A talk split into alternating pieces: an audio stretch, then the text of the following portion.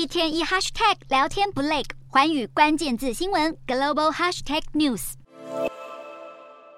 中国有一所新的大学诞生了，名字叫做山河大学。但可别以为它是正式的高等教育机构，其实是网友开玩笑之下创办的一所虚拟学校。但从官网、校徽、校训、学校院系到招生简章和录取通知，可说是一应俱全。山河大学这个玩笑的背后，反映出中国教育资源不公的困境。这四个被统称为“山河四省”的省份，人口虽多，资源却相对较少。相比北京、上海等大城市的考生，想挤进名校的名额更少，压力更大。不过，这所虚拟大学在网络上引起广泛讨论后，相关资讯却被删除。目前，中国教育部仅回应已注意到相关的教育问题。